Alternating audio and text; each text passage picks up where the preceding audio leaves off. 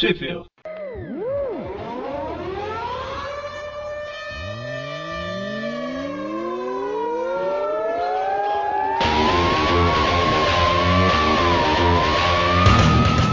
Começa agora mais um Tweep View. Eu sou o Eric. Eu sou o Presto. Eu sou o Mônio. E hoje a gente vai falar da revista Homem-Aranha 136 de abril de 2013, lançada pela Panini. E a gente tem um mix um pouco diferente aqui, né? Ao invés de ser três revistas Amazing Spider-Man, a gente tem uma Amazing Spider-Man, na verdade uma ponto .1, né? Edição 679.1 e duas Avenging Spider-Man 1 e 2. Alguém sabe por que, que decidiram colocar vending no, na mensal? Cara, não, não faço ideia do porquê que eles colocaram ela aí não. É porque vai contra tudo que eles estavam querendo, né? De acelerar a cronologia. A, a, as histórias da Avenging. Será? Eu não, não, acompanhei as americanas, né? Chega, será que chega algum ponto que elas interligam com, com a da Amazing? Acho que não. É, vendo pelas capas e lendo assim sinopse, ela é bem independente. Elas não, não, não trocam, sabe? Entendi. Eu perguntei justamente porque talvez fizesse parte do adiantar a cronologia colocar a Vendi também, né? Adiantar uhum. também. Porque. É... Bom, vamos falar da. Ah, vou falar disso de uma vez, né? A 679 ela saiu em abril de 2012. Então tá saindo exatamente um ano depois aqui no Brasil. E as Avenging, elas começaram em janeiro de 2012, né? Na verdade, a Avenging começou em janeiro de 2012, né? Primeira de janeiro, segunda de fevereiro. Então, vamos dizer assim que a Avenging também tá atrasada, né? Tá mais atrasada que a Amazing. É, mas na teia do aranha que a gente vai falar depois, cobre isso é verdade. avançando. Mas enfim, né? É só uma última coisa para deixar claro. Essa edição, no último Tweet View das revistas atuais, a gente falou da até a edição 679, se eu não estou enganado. E, e nesse a gente tem a 679.1. Alguém sabe o motivo desse ponto 1? O Presto comentou num programa para trás Desculpa, até que eu não presto atenção no que ele diz. Ah, valeu. Para, pam, pam, pam. Alguém tem que suprir a vaga do Magaren, né? Ele não participa disso? Mas... É que eu sei, teve essa a iniciativa ponto um, aconteceu duas vezes nesse no ano de 2011, acho. 2011, 2012 que é aquela porta de entrada para novos leitores, começando uma nova saga, teoricamente independente do, do que veio antes. É, acho que é a resposta para o reboot, a resposta mais imediata que a Marvel teve para o reboot. O reboot do DC. Da DC, né? É justamente o, o que eu vi foi justamente isso mesmo. Foi é meio que uma forma de apresentar o status atual do Homem-Aranha para novos leitores. Cara, eu, eu acho que essa palhaçada de porta de entrada para novo leitor é, é tão bobagem, é tão idiota isso. Façam histórias boas que terão novos leitores, não precisa de portas de entrada. É, até porque todas as edições meio que estavam. É, as edições que a gente leu, todas começavam com o Peter falando, né? Ah, eu uma vida boa, eu tô namorando, eu tô no sei lá o quê. Ou seja, todas estavam. eram portas de entrada, vamos dizer assim. Então. É, nos últimos 100 números parece que é assim, né? então, vamos é, falar... não dessa frescura toda. Então vamos falar da primeira edição aí, né? Que é justamente essa que a gente tá comentando, a 679. Que basicamente é a revista, na verdade, se você parar pra pensar, ela é focada no Ato, né? Que é o colega lá de laboratório do Peter. É bizarro esse nome. Não, eu acho interessante. Provavelmente ele tem esse nome porque tem uma hora que ele fala, né? Que os pais dele são fãs do quarteto. Sim, sim. Porra, sem dúvida. Pra ter esse nome, é, ele falou em alguma edição pra trás aí que o nome dele é por causa do, do Vigia. Do Vigia mesmo, né? E, tipo, eu não sabia que o nome do Vigia era de conhecimento público. É, isso pra mim também é novidade, mas. Ou mesmo que o vigia de conhecimento público, né? Se for ver. É, acho que na primeira aparição ele apareceu no, no, em cima do prédio, todo mundo viu o vigia. Na invasão secreta, se não estou enganado, ele aparece também. No... É, é, difícil não ver um gigante de 3 metros de altura, careca e cabeçudo. E, e com é... saia. E com saia. E é um gigante anão, né, cara? Um gigante anão, cabeçudo e careca. que coisa, né? Um cara? ponto de referência perfeito. tá do lado daquele gigante anão careca de saia ali, né? Que beleza. Então, aí assim, a edição inicia com o ato justamente é, relembrando os últimos acontecimentos, né, da Ilha das Aranhas lá, que o Reed Richards esteve lá nos laboratórios Horizonte ajudando a confeccionar a cura, né, para sal salvar a população de Nova York. É, basicamente, aqui faz um resumão do que aconteceu nas últimas. Acho que a parte mais legal foi mostrar o, o raio-x do laboratório. E detalhe que eu tava lendo umas revistas antigas do quarto 60 que os plots eram muito, muito bons, né? Mas, enfim, né? É, e lá direto tem isso, cara. Tem, a última edição que eu vi tem um raio-x do quarto do Tocha Humana, sabe? Tipo, aqui é o armário onde ele guarda os cadernos, aqui é onde ele guarda o uniforme. Que informação útil, né? Eu lembro os milhões de, de, de versões da Batcaverna. A cada 10 edições a Batcaverna ficava completamente diferente. então, aí depois a gente é, o Peter, é justamente na hora que tá mostrando esse raio-x que, que, você comentou aí, que o Peter é introduzido na história, né? Mostrando lá que o Homem-Aranha tem um, um, acesso secreto lá direto pro laboratório dele e tal. Isso aqui foi um retcon safado, né? Só pra dar, dar desculpa. Mas como assim ninguém percebeu que o Homem-Aranha entra nesse laboratório e sai? E aí é basicamente o ato tá lá para ajudar o Peter a revisar a, as invenções dele, né? E nas últimas edições sempre tem o um mistério de quem que é o cientista do laboratório 6, né? Que ninguém sabe, só o, o chefe lá que eu esqueci o nome, é Max, né? Max Model, isso mesmo. Isso. O, o ponto da revi dessa revisão do, dos cálculos, revisão das, das invenções, ele vem direto do 679, né? Da, da edição 679, lembra da Viagem no Tempo? Que foi o Homem-Aranha revisando o porta, a, a porta para a cozinha do futuro. Foi isso mesmo. Historinha divertida, eu gostei dela. Foi, foi sim. Então é. A história se desenrola basicamente com o Ato e o Peter tentando descobrir quem que é o cara no Laboratório 6, né? Que a gente já sabe da última edição lá, da. Não, hum, eu acho que foi na última revista mesmo da Ilha das Aranhas, que mostra que é o Morbius, né? Michael Morbius. Tanto que pro leitor eles nem fazem segredo, né? Já é entregue logo de cara. É.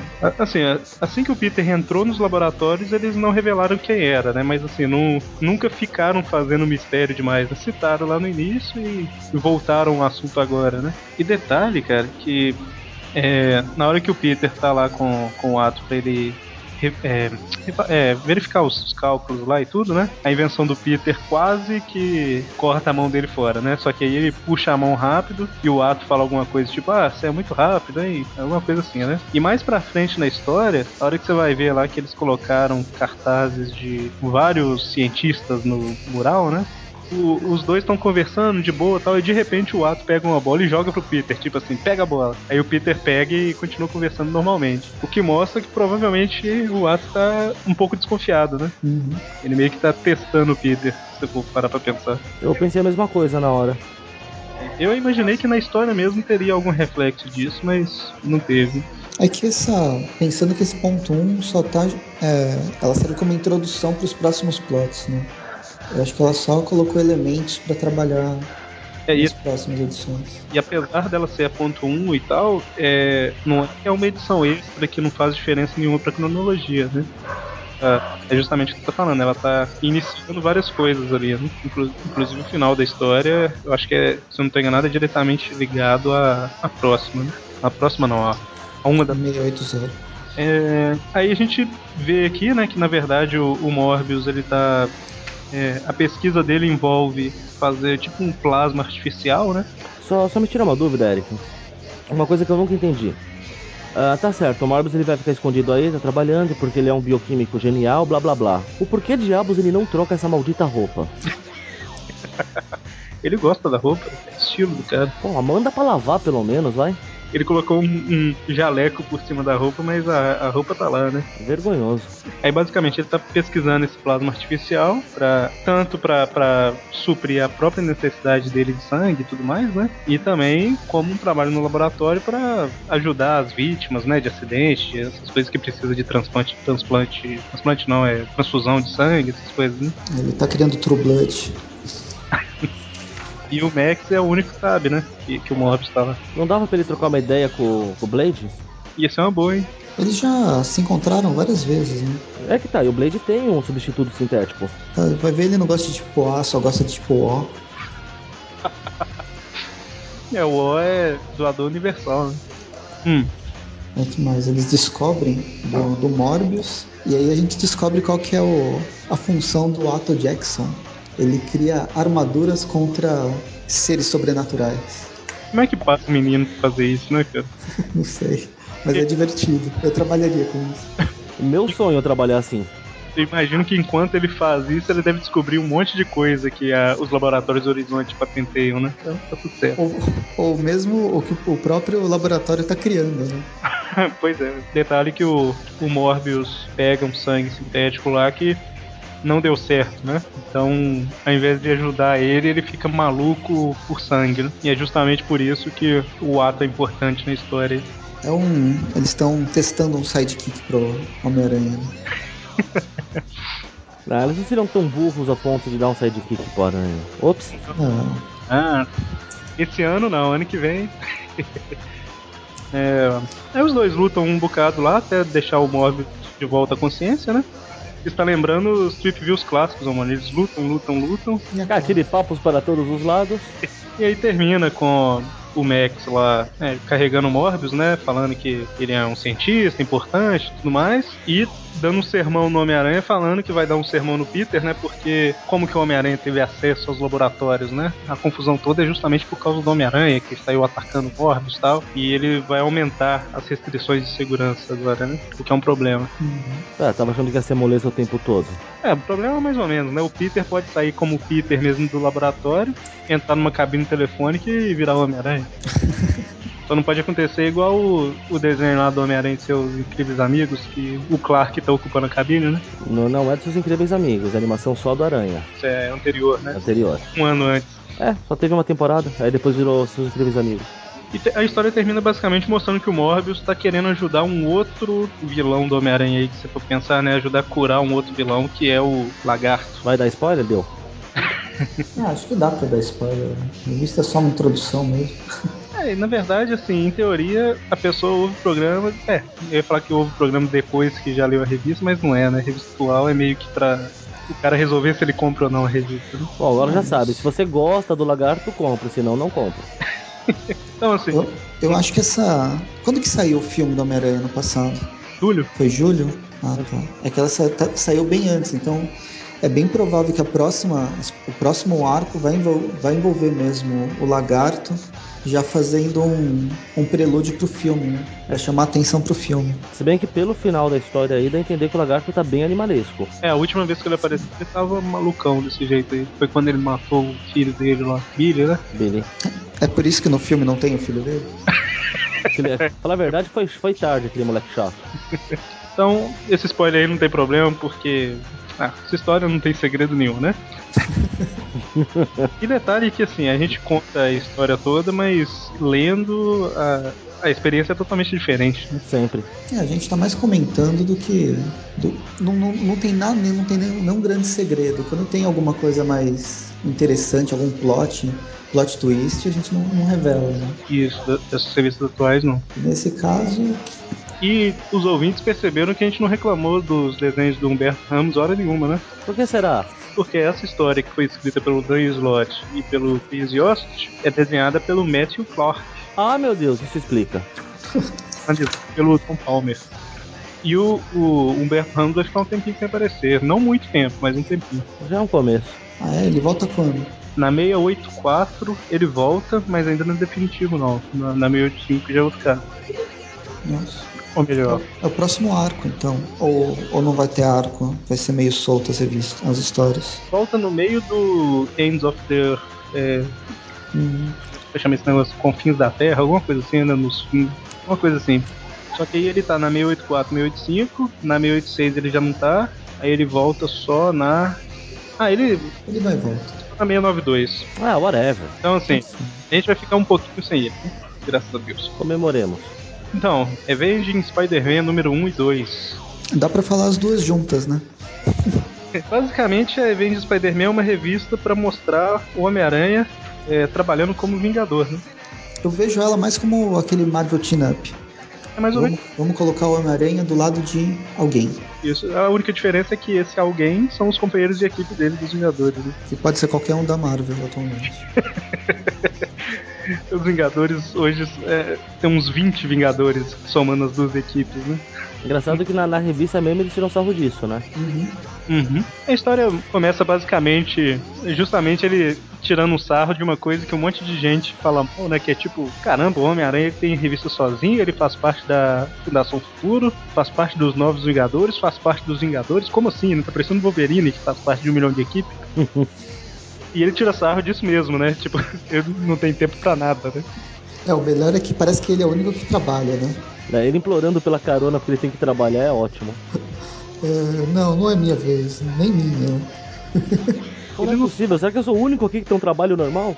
Não tem trabalho, né? É, ou melhor, ele não tem salário nos Vingadores por causa de um, um negócio que a gente citou umas histórias pra trás, né? Que ele é o único que não revelou a identidade, então ele não tem como ser pago. Pô, ele não pode abrir uma firma sem dar o- um nome fantasia, qualquer coisa assim? Eu já falei, dá um cheque ao portador pra ele, pô. Mas aí é aquele negócio, dá problema na hora de declarar imposto de renda. Ninguém declara mesmo. Você acha que o Tony Stark declara algum imposto? Porra, vai lá declarar o imposto de renda. É, em Nova York tá tendo uma maratona, né? Quando de repente, no meio da maratona, os. De hippies hiperativos. Como é que chama esses bichos? É, sub. é é? Toperoides, né? Bom, basicamente eles subiram lá buscando alguma ajuda. É que na verdade no começo eles não estão buscando ajuda nenhuma, né? A gente não sabe que eles precisam de ajuda. Ah, é verdade, é. Eles só saem da, da- do subterrâneo lá desesperados, né? Pra mim eles estão atacando os maratonistas. Os hiperativos, desculpa. É, a impressão que dá é essa mesmo. né? E aí eles vão sequestrar quem?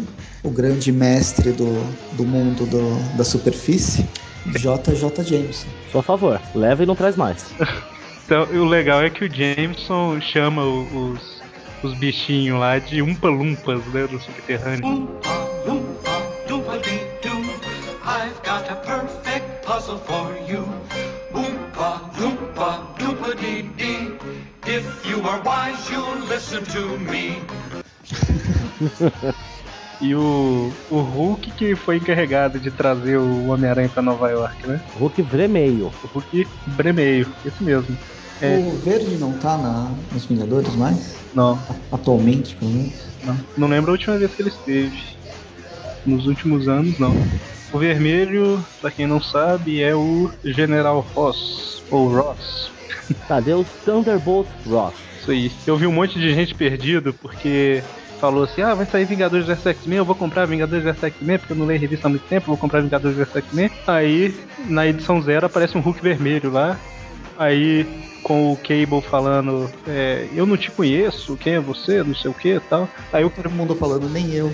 é, justamente, tipo, eu também não conheço, né? O resto do povo. Então é General Ross, que era aquele cara lá que perseguia o, o Hulk, né? O pai da E- Beth Ross. Exatamente. E depois que a Beth morreu, ele passou pelo processo igual ou parecido com o do Hulk. Igual no. Beth, Beth morreu? Beth morreu, não faço ideia quando, porque eu não acompanho o Hulk. Não, mas ela virou a mulher Hulk vermelha. Eu ia falar. Não, mas na época. é, Beth, Morreu. e, e Beth morreu é a música do Camisa de Vênus também. É que quando a gente fala morreu em revista em É, esquece. que morreu.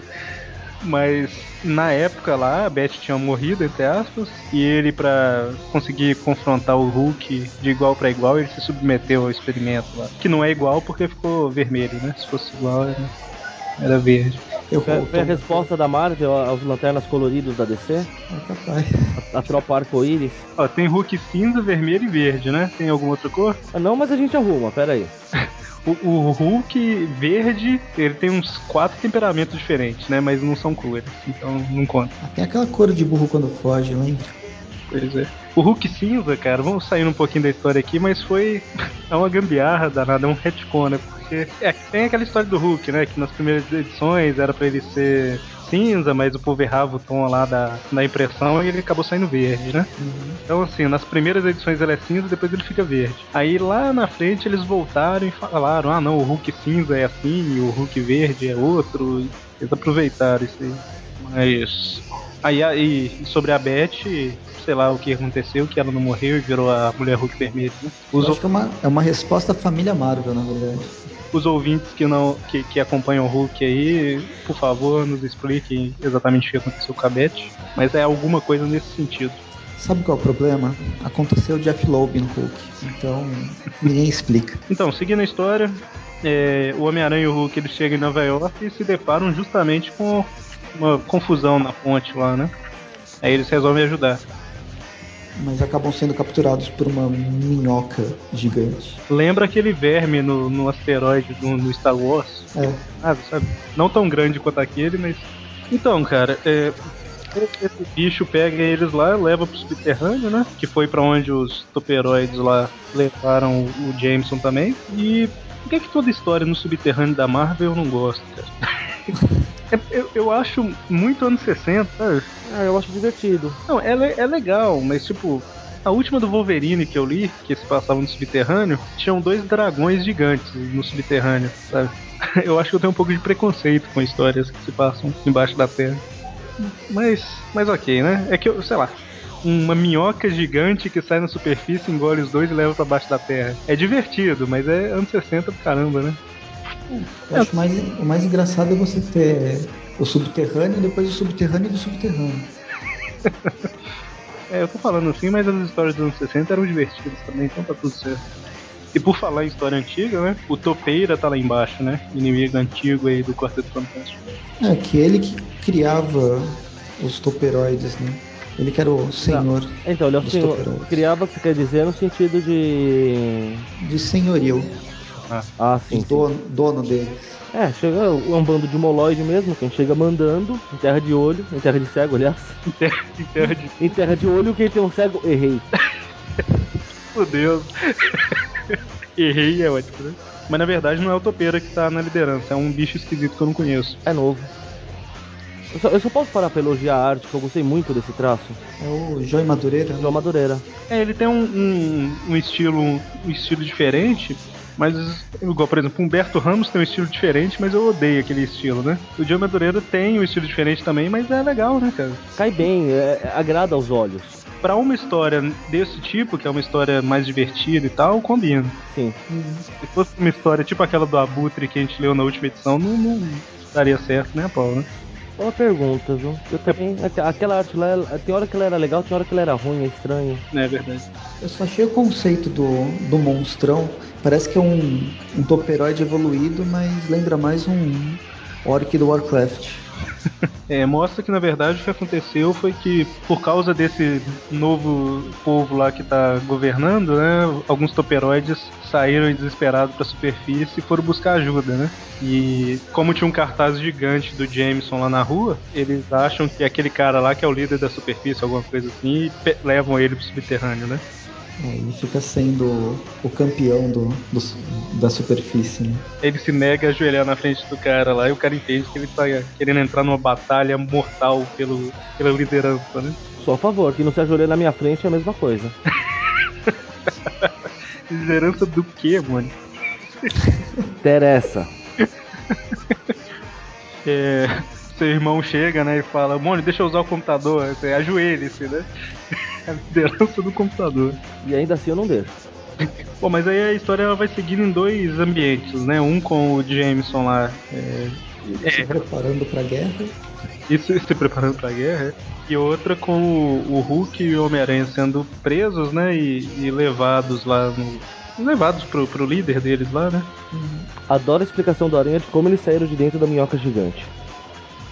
A gente não tá citando aqui, mas tá lotado de piadinha essa história, né, cara? Muitas. O Aranha numa das melhores formas. É o que a gente sempre fala, né, cara? O Aranha só não é ele mesmo na revista mensal dele. na Amazing Spider-Man. Nos Vingadores, o Homem-Aranha é ótimo, cara. Incrível isso, né? É.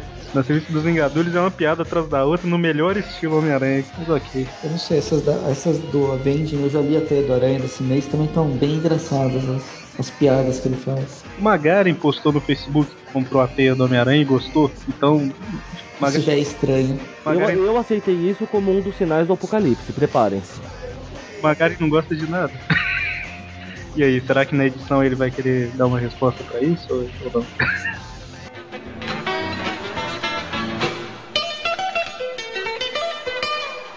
mas não há como evitar.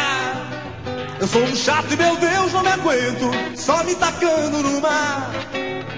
Eu sou um chato e meu Deus não me aguento, só me tacando no mar.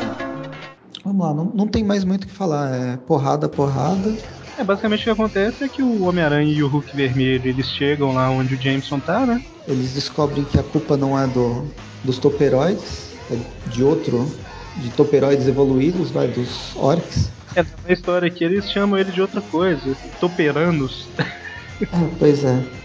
E, e o Hulk se coloca pra lutar no lugar do Jameson, né? E leva um pau indescritível do cara, né? É, a gente descobre que o sangue dele é laranja. E aí a história termina. é, na verdade não termina, né? Ela fica aberta que na próxima edição vai finalizar. Ó, mistério.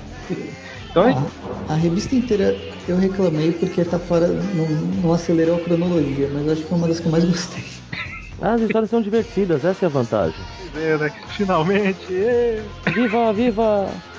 Tava na hora! Então, lembrando que essa revista é a revista de abril, né? A de maio a gente vai fazer o programa no mês que vem.